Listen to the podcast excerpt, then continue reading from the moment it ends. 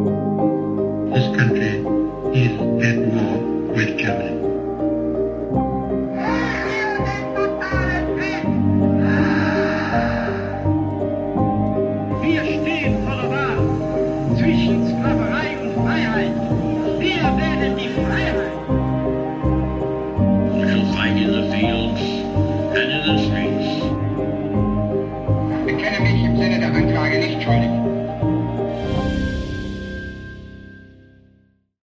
Zusammen und damit herzlich willkommen zu einer neuen Folge Wunder, Wissen, Weltkrieg.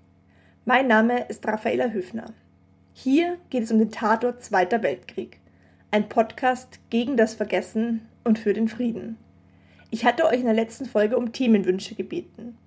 An dieser Stelle hat mich eine interessante Frage eines Hörers erreicht, der ich heute nachgehen werde. Heute geht es darum, wie das Personal für Konzentrationslager ausgewählt wurde, welche Ausbildung die Aufseher bekamen und mit welchen Konsequenzen man zu rechnen hatte, wenn man solch eine Arbeit ablehnte. Hört jetzt rein, um mehr über dieses dunkle Kapitel der Geschichte zu erfahren.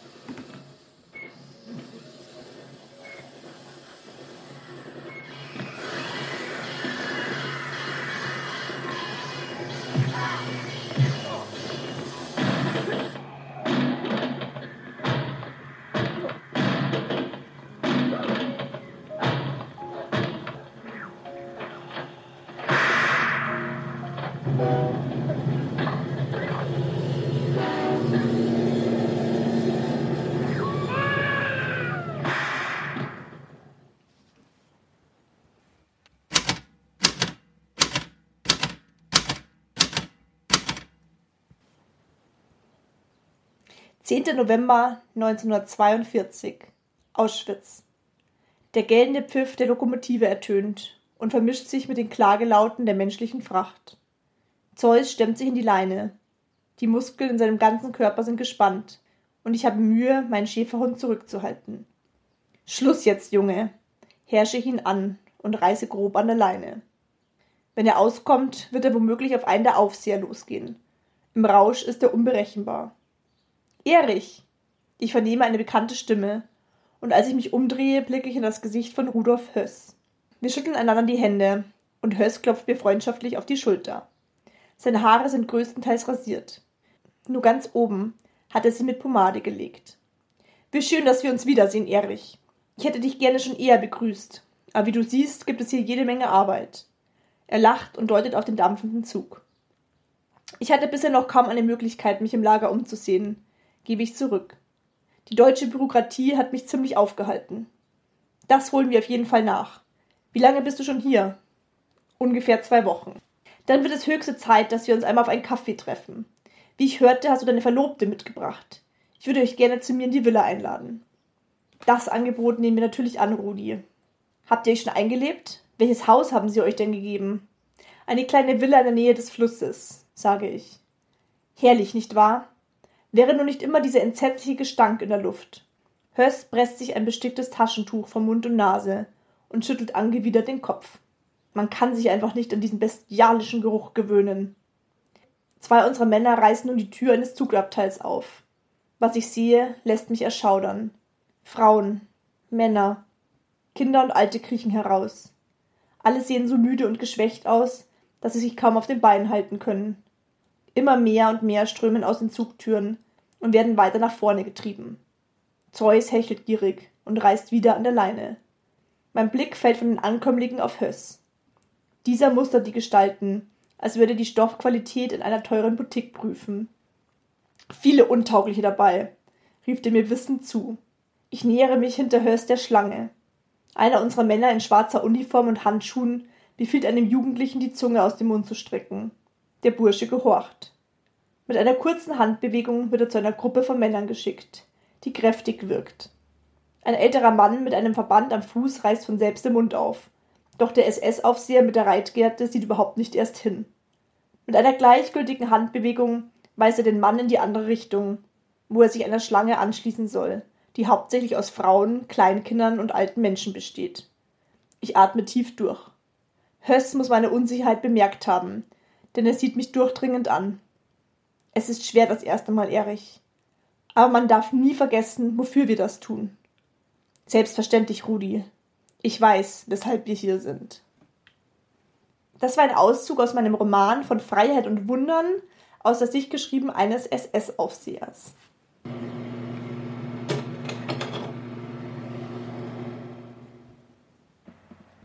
Es klingt wie aus einem Krimi. Die Elite des Grauens im Alltag. Ein schwarz-weißes Foto, das die Lagerbesatzung des KZ Auschwitz zeigt. Lachend, sichtlich glücklich. Vermutlich ist das Bild am 15. Juli 1944 aufgenommen worden. Es zeigt die Elite abseits der Tötungsaktionen. Es illustriert die Mörder und Helfershelfer. 70 Männer haben die sogenannte Ungarn-Aktion überstanden. Bei diesem Massenmord sind mehr als 100.000 Juden aus Ungarn ermordet worden. Die Männer auf dem Foto stehen in ausgelassener Stimmung vor einem Erholungsheim. Sie wirken gut gelaunt, während sie der Musik eines Ziehharmonikaspielers lauschen. Von Gewissensbissen keine Spur. Diese Aufnahmen waren bis dahin in der Öffentlichkeit unbekannt geblieben. Im sogenannten Höcker-Album sind noch weitere Bilder zu sehen, die die Elite bei Ausflügen in ausgelassener Stimmung, bei Geselligkeit und Entspannung zeigt. Nebenan, hinter dem Stacheldrahtzaun, sterben tausende Menschen. Auf den Bildern sind unter anderem Rudolf Höss, Josef Mengele und Richard Beer zu sehen. Der Besitzer des Albums Karl Friedrich Höcker war der Adjutant des Lagerkommandanten Richard Beer. Die Fotografien stammen unter anderem vom Leiter des Erkennungsdienstes Bernhard Walter. Die Männer scheinen die Arbeit abschütteln zu können wie ein nasser Hund den Regen. Ein erstes Auschwitz-Album wurde 1945 von Lilly Jakob am Ende ihrer Haft im Konzentrationslager Dora Mittelbau als Zufallsfund entdeckt und 1980 der Jerusalemer Holocaust-Gedenkstätte übergeben. Bernhard Walter hat es bei seiner Flucht von den Alliierten im KZ Dora wahrscheinlich liegen lassen. Knallhart zeigt das Fotoalbum die Abläufe im Inneren des Vernichtungslagers Ende Mai oder Anfang Juni. Aus der Sicht der SS-Männer.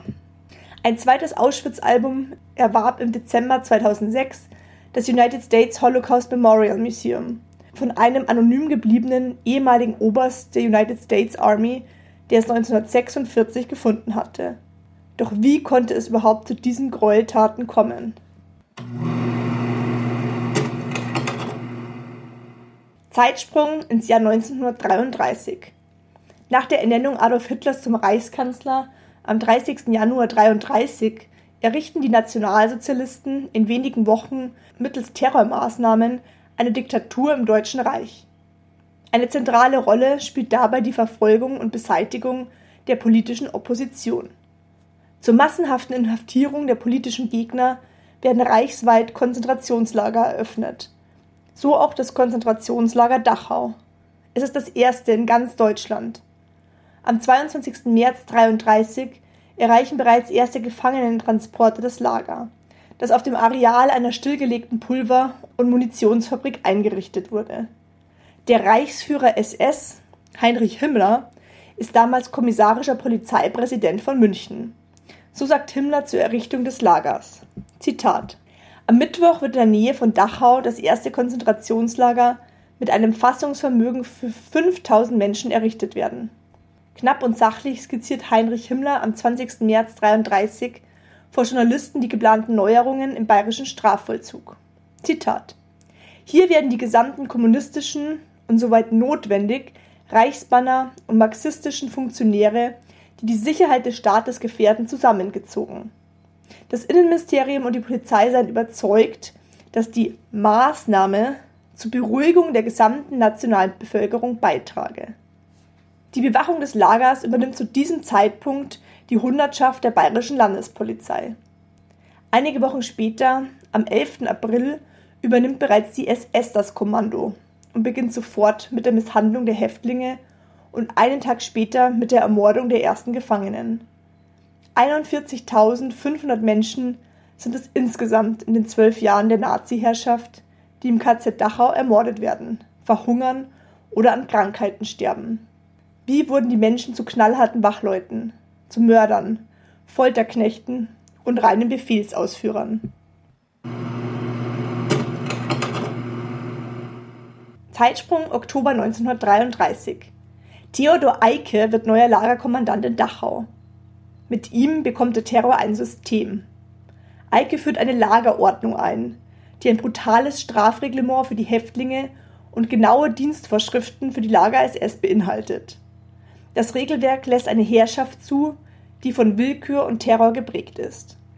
So sagt der Historiker Wolfgang Benz absolute Willkür des KZ mit militärischen Strukturen, mit militärischer Disziplin, mit Appellstehen. Es geht einmal darum, die Persönlichkeit des Häftlings zu vernichten, zu brechen, äußerste Willkür spüren zu lassen. Schon beim Begrüßungsritual durch Prügel und stundenlanges Stehen beim Appell durch üble Beschimpfungen klarzumachen, das hier ist ein rechtsfreier Raum. Hier bin ich der Willkür der Herren des KZs ausgeliefert dem Kommandanten und seinen Helfern. Dieses System wird in Dachau zur Perfektion ausgearbeitet und dann auf alle weiteren KZs übertragen. Zu Eikes Plan gehört auch, dass direkt neben dem Gefangenenlager ein eigenes Ausbildungslager entsteht für künftiges Personal des KZs. Hier arbeitet man direkt am Tatort des Geschehens. Die Männer, die sich zur Ausbildung melden, tun dies meist freiwillig. Sie sind überzeugte Nazis hier lernen sie unter anderem, wie die Feinde zu erkennen und zu behandeln sind und im Notfall, um sie im Notfall und ohne schlechtes Gewissen zu vernichten. Die sogenannte Dachauer Schule entsteht unter Eikes Führung. Die SS-Wachtruppen werden hier ausgebildet. Sie werden systematisch gegen die Feinde hinter dem Draht gehetzt und man gewöhnt sich bereits hier ans Töten. Innerhalb des Zaunes wird Dienst getan. Das heißt, sinnloses Arbeiten, Überwachung und Prügelstrafen. Nahezu alle Kommandanten der späteren Konzentrationslager sind durch Eikes Schule gegangen. Der bekannteste darunter ist Rudolf Höss. Von 1940 bis 1943 war er Kommandant in Auschwitz. Eike führt eine Lagerordnung ein. Jedes noch so kleine Vergehen wird aufgelistet und eine entsprechende Strafe zugeteilt. Zitat aus dem Disziplinar- und Strafordnung für das Gefangenenlager. Einleitung. Im Rahmen der bestehenden Lagervorschriften werden zur Aufrechterhaltung der Zucht und Ordnung für den Bereich des Konzentrationslagers Dachau nachstehende Strafbestimmungen erlassen. Diesen Bestimmungen unterliegen alle Gefangenen vom Zeitpunkt der Einlieferung bis zur Stunde der Entlassung. Die vollziehende Strafgewalt liegt in den Händen des Lagerkommandanten. Toleranz bedeutet Schwäche. Aus dieser Erkenntnis heraus wird dort rücksichtslos zugegriffen werden, wo es im Interesse des Vaterlandes notwendig erscheint. Damit ihr einen kleinen Einblick habt, wie streng und hart die Strafen waren, stelle ich euch ein paar Paragraphen vor. Paragraph 1. Mit drei Tagen strengem Arrest wird bestraft. Wer nach dem Weckruf nicht sofort die Schlafstelle verlässt oder das Bett oder die Stube nicht in Ordnung bringt. Paragraph 5. Mit acht Tagen strengen Arrest und mit mehrwöchiger Strafarbeit wird bestraft, wer sich vor der Arbeit drückt oder zum Zwecke des Nichtstuns körperliche Gebrechen vorschützt oder Krankheiten. Wer ohne Befehl eine Arbeitsstätte oder Werkstatt verlässt, vorzeitig einrückt, seine Abmeldung beim aufsichtsführenden SS-Mann unterlässt, sich beim Verlassen bei einem Mitgefangenen abmeldet. Mit 14 Tagen strengem Arrest und mit 25 Stockhieben zu Beginn und am Ende der Strafe werden bestraft, wer das Gefangenenlager ohne Begleitperson verlässt oder betritt, wer in Briefen oder sonstigen Mitteilungen abfällige Bemerkungen über den nationalsozialistischen Führer, über Staat und Regierung, Behörden und Einrichtungen zum Ausdruck bringt oder Vorgänge im Konzentrationslager mitteilt. Paragraph 12. Wer einen Posten oder SS-Mann tätlich angreift, wird als Meuterer auf der Stelle erschossen oder nachträglich gehängt. Paragraph 19. Arrest wird in einer Zelle bei hartem Lager bei Wasser und Brot vollstreckt. Jeden vierten Tag erhält der Häftling warmes Essen. Strafarbeit umfasst harte körperliche oder besonders schmutzige Arbeit, die unter besonderer Aufsicht durchgeführt wird. Als Nebenstrafen kommen in Betracht. Strafexerzieren, Prügelstrafe, Postsperre, Kostentzug, hartes Lager, Pfahlbinden, Verweis und Verwarnungen, sämtliche Strafen werden aktlich vermerkt. Staffeldraht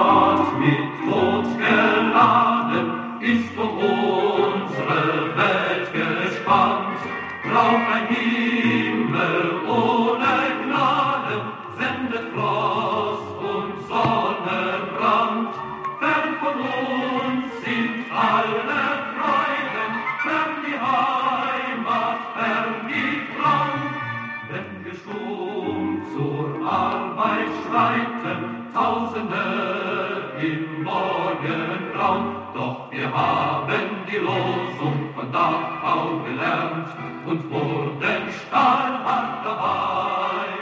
Sei ein Mann Kamerad, bleib ein Mensch Kamerad, mach ganze Arbeit, pack an Kamerad, denn Arbeit, Arbeit macht frei. Das sogenannte Dachau-Lied ist ein Marsch- und Durchhaltelied aus dem KZ Dachau aus dem Jahr 1938. Der Text stammt von Jure Säufer, die Musik von Herbert Zipper. Säufer war drei Monate vom 23. Juni bis 23. September im Dachauer Lager inhaftiert. Er leistete mit Zipper gemeinsam Zwangsarbeit und nahm die Verhöhnung der Häftlinge durch den KZ-Torspruch Arbeit macht frei zum Anlass, einen Liedtext zu schreiben, der den Spruch im Refrain aufnahm. Eike strukturiert die Organisation des Lagers neu und schafft eine Hierarchie, in die auch einige Häftlinge mit eingebunden sind. Dies ermöglicht Unterdrückung und Überwachung unter den Gefangenen sowie weitere Ausbeutung. So müssen die Aufseher, die sogenannten Kapos, Aufgaben für die SS übernehmen. So zum Beispiel auch im Auftrag Prügelstrafen vollziehen. Weigert man sich, wird man selbst zur Rechenschaft gezogen. Immer mehr Konzentrationslager entstehen. 1936 Buchenwald, 1937 Sachsenhausen und im Jahr darauf Mauthausen und Flossenbürg. Alle sind nach dem von Eike entwickelten Dachauer Modell aufgebaut. Die ersten Vernichtungslager, die allein auf den industriellen Massenmord ausgerichtet sind, entstehen erst Anfang 1942 als Folge der Wannsee-Konferenz. Die SS in den Lagern. Die Organisation der SS ist im Laufe der Zeit sorgsam auf und ausgebaut worden und verfügt nach und nach über eine Million Mitglieder, über eigene Frontverbände, Wirtschaftsunternehmen und ein Netzwerk an bürokratischen Strukturen. Sie ist also ein Staat im Staate, ausgestattet mit einer eigenen Uniform und dem staatlichen Auftrag zur Lösung von Sonderaufgaben. Als Grundlage dieses Auftrags dient das Ermächtigungsgesetz von 1933. Die SS spielt vor allem als Wachpersonal in Konzentrationslagern eine entscheidende Rolle. Die Einheiten, die hier unter anderem zum Einsatz kommen, sind die sogenannten Totenkopfverbände. Nach Kriegsbeginn bekommen diese Truppen jedoch wieder andere Aufgaben, so zum Beispiel die Sonderaufgaben, das heißt Massenhinrichtungen im Osten, sodass die Lagerbewachung wieder durch die allgemeine SS abgedeckt wird. Insgesamt haben wohl etwa 55.000 SS-Leute in den Lagern gearbeitet, davon allerdings nur ein kleiner Teil im inneren Kommando- und Verwaltungsapparat.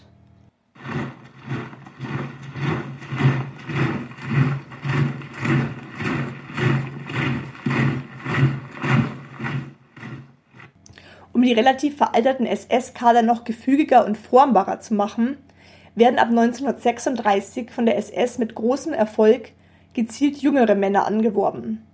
Ende 38 liegt das Durchschnittsalter der SS schon bei 20,7 Jahren. Die Motive der jungen Männer sind vielfältiger Art. So winkt ein sozialer Aufstieg, vielleicht sogar in den Offiziersrang oder die sonst übliche Vorbildung. Für viele scheint es auch eine Möglichkeit, erstmals unabhängig vom Elternhaus ein festes Einkommen zu beziehen. Zudem lockt das Gefühl der Männergemeinschaft. Und zuletzt natürlich die schicke schwarze Uniform mit den Abzeichen. Auffällig ist, dass auch viele gescheiterte Existenzen zu SS gehen. Manche wollen sich auch einfach nur vor der Front drücken. Zeitsprung in das Jahr 1939. Die Konzentrationslager werden zunehmend zu Städten der Zwangsarbeit, mittels derer die SS versucht, die Arbeitskraft der Lagerhäftlinge für militärische und zivile Bauvorhaben des Regimes auszunutzen und ihre eigene Stellung zu stärken. Etwa ein Drittel der Häftlinge wird als Arbeitssklaven in angesiedelten Lagerwerkstätten und SS-eigenen Ziegeleien und Steinbrüchen ausgebeutet. Bis Kriegsbeginn ist die Zahl der KZ-Wächterinnen und Wächter von 2000, das war Anfang 35, auf mittlerweile 24.000 gestiegen. Parallel zur Ausweitung der Sklavenarbeit werden die Konzentrationslager in den Dienst einer radikalisierten Rassenpolitik gestellt. Im Vernichtungskrieg gegen die Sowjetunion kommt es zu Massenmorden an kranken und behinderten Menschen sowie an Sinti und Roma und Juden. Auschwitz-Birkenau ist einer dieser grauenhaften Orte. Himmler äußert sich öffentlich zu diesem Thema. Ob die anderen Völker in Wohlfahrt leben, ob sie verrecken vor Hunger, das interessiert mich nur so weit, als wir sie als Sklaven für unsere Kultur brauchen. Anders interessiert es mich nicht. Ob bei einem Bau eines Panzergraben 10.000 russische Weiber an den Kräften umfallen oder nicht, interessiert mich nur so weit, als der Panzergraben für Deutschland fertig wird. Ich will auch ein ganz schweres Kapitel nennen. Ich meine die Ausrottung des jüdischen Volkes. Es gehört zu den Dingen, die man leicht ausspricht. Das jüdische Volk wird ausgerottet. Das fanden in jeder Partei aus. Ganz klar steht in unserem Programm drin. Aus Schaltung der Juden, Ausrottung machen wir ah, Kleinigkeiten. Von euch werden die meisten wissen, was es heißt, wenn 100 Leichen bei Familie liegen. Wenn 500 da liegen oder wenn 1000 da liegen. Und dies durchgehalten zu haben und dabei anständig geblieben zu sein, ist niemals genanntes und niemals zu nennendes Ruhmesblatt. Doch wer betreibt diesen Massenmord? Schauen wir uns zu diesem Zeitpunkt die Hierarchie der SS innerhalb eines Lagers am Beispiel Auschwitz an. Dieses Lager wurde als reines Vernichtungslager errichtet, um dort die Juden der Endlösung zuzuführen. Dies wurde auf der Wannsee-Konferenz im Frühjahr 1942 entschieden. Nach Eikes Dachauer Schule ist die Struktur des Führungspersonals immer gleich. Ganz oben steht der Kommandant. Der Kommandant ist zugleich Vorgesetzter der Wachmannschaften. Darunter kommt der Schutzhaftlagerführer. Zu den Aufgaben dieses Schutzhaftlagerführers und seinen Adjutanten gehören der Betrieb des Lagers im Sinne aller Befehle zur inneren Ordnung, der Tagesablauf, die Appelle etc. Die Hierarchie unter ihm, die Rapportführer, der Arbeitseinsatzführer und eventuell die Oberaufseherin, wenn ein Frauenlager besteht. Diese unterstehen ihm. Diese sind dann wiederum für die Ordnung im ganzen Lager und die Zuteilung der einzelnen Häftlinge in Außenkommandos zuständig. Sie stehen den Blockführern vor, die jeweils einen oder wenige Blocks beaufsichtigen. Der Arbeitseinsatzführer ist für den Arbeitseinsatz der Häftlinge nach berufsmäßigem Können und Leistungsfähigkeit bei Innen- und Außenkommandos verantwortlich. Alle Häftlinge des Lagers sind in einer sogenannten Berufskartei vom Arbeitseinsatzführer erfasst. Ihm unterstehen dazu die Arbeitsdienstführer, das sind SS-Unterführer, die die Außenkommandos zusammenstellen und anschließend auch beaufsichtigen. Die Blockführer bestimmen die Zusammensetzung der internen Arbeitskommandos. Die jeweiligen Blockältesten und Stubenältesten sind aus den Reihen der Häftlinge. Als sogenannte Funktionshäftlinge werden von ihnen Gefangene als Hilfspolizei, also als Kapos, eingesetzt. Anschließend kommt der Verwaltungsführer. Dieser ist verantwortlich für Unterkunft, Verpflegung, für Kleidung und Besoldung der Wachmannschaften, sowie aber auch für die Unterkünfte, Verpflegung und Bekleidung der Häftlinge. Er ist wie ein Wirtschaftsunternehmer, der leitende Buchhalter für den Nachweis aller Sachgüter verantwortlich. Ein wichtiger Zweig ist die Kommando-Eigentumsverwaltung. Die gesamten von den Häftlingen mitgebrachten und in der Effektenkammer, das war in der Jargonsprache, hieß diese Kanada, die sortiert wurden, gebündelt wurden und aufbewahrte Effekte, das heißt Gold, Wertsachen, Bekleidung, werden hier umfasst. Diese Abteilung war strafrechtlich und disziplinarisch bei Unterschlagung oder Veruntreuung von Vermögenswerten haftbar zu machen. Dann kommen die Beamten der Sicherheitspolizei, also von der Gestapo oder Kripo, die die politische Abteilung leiten. Zu dessen Aufgaben gehören polizeiliche Aufnahmen, wie die Reaktion auf Tod oder Flucht der Häftlinge, deren Vernehmung, die meist verbunden ist mit Folter oder deren Androhung, die Führung der Häftlingskartei. Die Leiter waren immer Beamte der geheimen Staatspolizei. Der Standortarzt. Der Standortarzt leitet nach den Ausführungen von Rudolf Höss in der Regel mehrere Ärzte, die ihm nachgeordnet sind.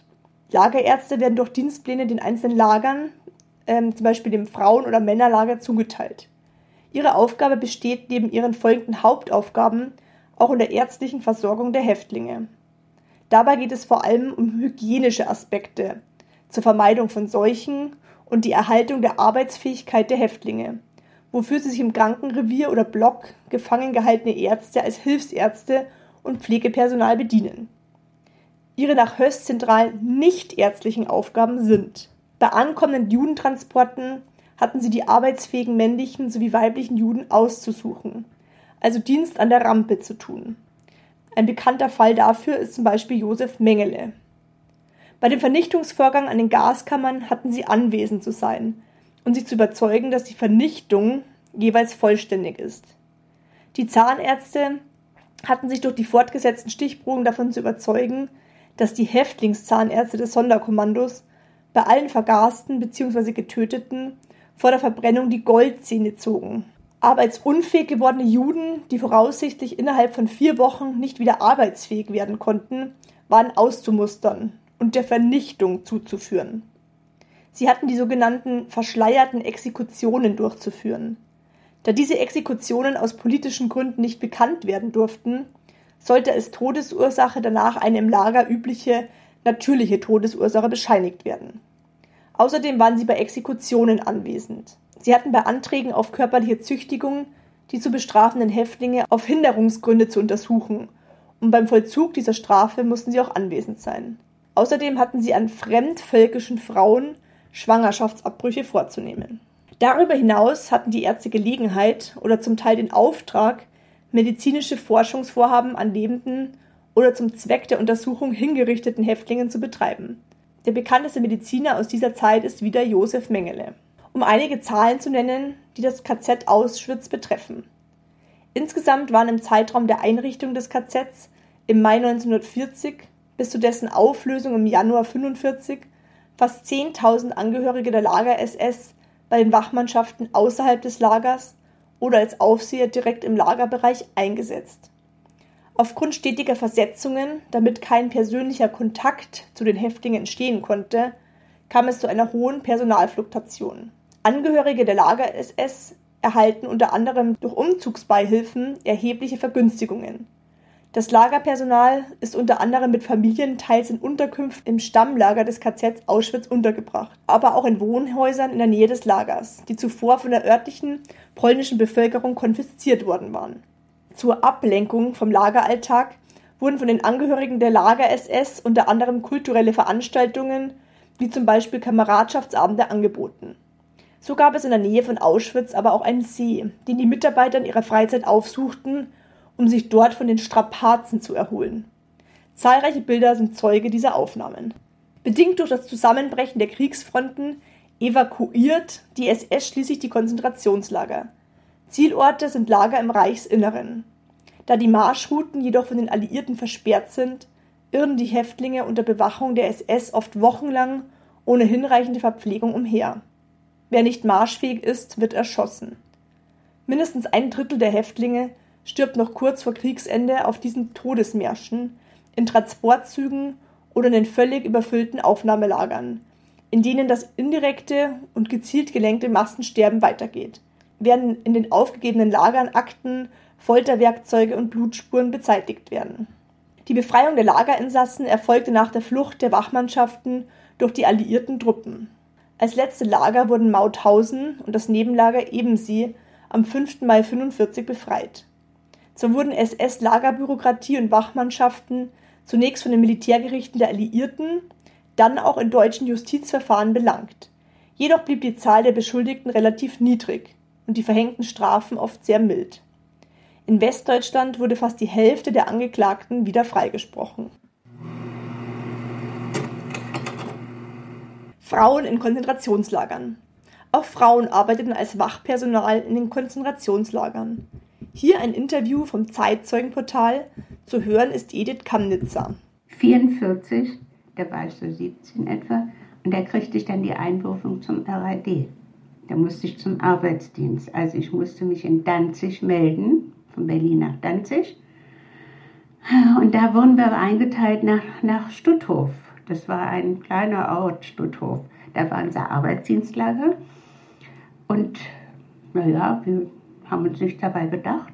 Da war vor uns, bevor wir ins Dorf kamen, äh, war eine Ziegelei und da waren rechts und links Felder. Und darauf wurde gearbeitet. Und äh, ich weiß nicht, ich hatte was an meinem Fuß, war was nicht in Ordnung. Hab dann dachte die Führerin, sagte, na, dann darfst du ausnahmsweise mit dem Rad fahren. Sag das ist gut. Und dann bin ich morgens immer mit dem Rad ins Dorf und eines Morgens komme ich an dem, ein, an dem Feldern vorbei und da, da steht ein ganz alter Mann. Hat sich mal aufrecht und in dem ging eine Peitsche über den Mann drüber. Da dachte ich, oh je, was ist jetzt hier, was ist das, das hier? Und dann haben wir rausgefunden, das war, da war ein KZ-Lager in Stutthof. Und äh, dann hieß es auch, ja, wenn ihr einen Arzt braucht, dann müsst ihr in dieses KZ-Lager gehen. Also zu einem Arzt. So, und dann haben wir, dann fing es auch an, dann kamen die, wenn sie neue Häftlinge reinbrachten, und es war ganz traurig. Ich hab, die sind dann an unserem Lager vorbeimarschiert. Die sind ja alle zu Fuß gegangen. Teilt sich Schuhe kaputt. Ich weiß es mehr. Es, war, es war wirklich ein trauriger Anblick. Und die wurden dann in dieses KZ-Lager gebracht. Und dann mussten die da arbeiten. Ich weiß nicht, wir sind, waren ein paar Monate noch da. Und dann hieß es, ihr kommt nach Gutenhafen. Da werdet ihr verlegt zum Kriegshilfsdienst. Je länger der Krieg dauerte, desto schwieriger fiel es den Nazis, freiwilliges Wachpersonal zu finden. Nachwuchs wurde sogar per Zeitungsannonce rekrutiert. Das Wort Konzentrationslager fehlte natürlich in solchen Stellenanzeigen. Im Hannoverschen Kurier hieß es 1944 stattdessen, für den Einsatz bei einer militärischen Dienststelle werden gesunde weibliche Arbeitskräfte im Alter von 20 bis 40 Jahren gesucht. Die Entlohnung erfolgte damals nach der Tarifordnung im öffentlichen Dienst. Außerdem würden gewährt freie Unterkunft, Verpflegung und Bekleidung, das heißt die Uniform. Solche Aussichten waren für viele Frauen aber auch ein Grund, sich freiwillig zu melden. Diese Arbeit schien damals attraktiver als stupide Fließbandarbeit. Zwischen 1939 und 1945 wurden mehr als 3500 Aufseherinnen im KZ Ravensbrück ausgebildet. Es waren Frauen aus allen Bevölkerungsschichten. Viele waren noch sehr jung, kaum älter als 20. Sie wurden dienstverpflichtet oder meldeten sich auch freiwillig. Und sie nahmen ihre Arbeit genau. Am Morgen ließen sie die Häftlinge auf dem Lagergelände antreten. Beim sogenannten Zählappell, berichtet eine ehemalige Inhaftierte. Die Frauen sind in die Arbeitskolonnen eingeteilt worden. Und wenn sie dann zwei Stunden beim Zählappell standen in der Kälte, sind sie vor Schwäche umgefallen. Dann haben die Aufseherinnen die Hunde auf sie gehetzt. Und wenn die Frauen müde waren, wurden sie mit Stöcken geschlagen. Offiziell waren Misshandlungen zwar verboten, doch wie Aufseherinnen ihre Kontroll- und Disziplinargewalt ausübten, blieb ihnen letztendlich immer selbst überlassen. Letztendlich stellt sich nach wie vor die Frage, ob die Mitglieder der SS damals wirklich keine andere Wahl hatten, wie fast alle vor Gericht behauptet haben. Zudem wurden viele Täter und Täterinnen nicht einmal angeklagt. Vielleicht habt ihr das Urteil von Oskar Gröning, dem sogenannten Buchhalter von Auschwitz, mitbekommen. Er hat vier Jahre Haft bekommen. Zu dieser Strafe hat das Landesgericht Lüneburg den damals 94-jährigen Oskar Gröning 2015 verurteilt, der von 42 bis 44 als SS-Mann im KZ und Vernichtungslager Auschwitz tätig war. In der mündlichen Urteilsbegründung warf der Vorsitzende Richter Franz Kompisch dem Angeklagten vor. Es war ihre Entscheidung, dorthin zu gehen. Sie wollten es. Diese Feststellung sorgte für Erregung in verschiedenen sozialen Netzwerken. Manche Nutzer schrieben daraufhin, er hatte doch keine Wahl. Andere griffen eine gängige Behauptung auf, die jahrzehntelang in fast jedem NS-Prozess angeführt wurde. Er hat einfach nur Befehle ausgeführt. Damals war das so, und wenn er das nicht gemacht hätte, dann hätte er die Kugel bekommen. Juristisch heißt dieses Argument Befehlsnotstand und bedeutet, dass niemand bestraft werden kann für eine Tat, die er unter der Androhung schwerster Nachteile für die eigene Person begangen hätte. Da Befehlsverweigerung zur Todesstrafe oder zur Einweisung in ein KZ geführt hätte, könne den Handlangern des Massenmordes keine strafrechtlich relevantes Fehlverhalten vorgeworfen werden. Doch schon bald nach Gründung der zentralen Stelle der Landesjustizverwaltungen in Ludwigsburg, die alle Ermittlungen wegen NS-Verfahren koordiniert, wurden diese Annahmen wissenschaftlich überprüft. Eindeutiges Ergebnis. Es gab damals und gibt bis heute keinen einzigen nachweislichen Fall, in dem ein SS-Mann, der einen Mordbefehl verweigert hatte, selbst Gefahr für Leib und Leben drohte. Im Gegenteil konnte durch zahlreiche Zeugenaussagen, aber auch durch Dokumente belegt werden, dass Befehlshaber von Mordeinheiten wie dem Hamburger Reservepolizeibataillon 101 wiederholt ihre Männer freistellten, sich an Mordaktionen nicht zu beteiligen. Wer sich so entschied, wurde nachweislich nicht bestraft. Tatsächlich kam es vor, dass solche Männer als Schwächlinge oder Feiglinge geschmäht und aus der Kameradschaft ausgegrenzt wurden. Doch solche relativ milden Nachteile rechtfertigen die Annahme eines Befehlsnotstandes nicht. Bis in den Zweiten Weltkrieg hinein waren die Waffen-SS und ihre verschiedenen Vorstufen, die SS-Totenkopfverbände und andere Gliederungen Eliteeinheiten, zu, zu denen man sich als Freiwilliger bewarb. Dies zeigt, dass man in den meisten Fällen die Möglichkeit hatte, eine Tätigkeit in einem Konzentrationslager abzulehnen. Die Arbeit dort war jedoch in vielerlei Dingen angenehmer als der Einsatz an der Front, wo man tagtäglich um sein eigenes Leben fürchten musste. Auch körperliche Strafen musste man nicht ausführen und hat keinerlei schwerwiegende Konsequenzen zu erwarten gehabt. Für die Zukunft kann man lernen, dass man stets seinem eigenen Gewissen folgen sollte und nicht nur blind der Masse hinterherläuft. Jeder ist letztendlich für seine eigenen Entscheidungen verantwortlich und kann entscheiden, selbst Mensch zu sein oder Mensch zu bleiben. Ich hoffe, diese Folge unter der Rubrik History Wissen war informativ für dich. Falls ihr Themenwünsche oder Anregungen habt, dann schreibt mir sehr gerne eine Nachricht. Seid nächstes Mal auch wieder mit dabei, wenn es heißt Wunder, Wissen, Weltkrieg.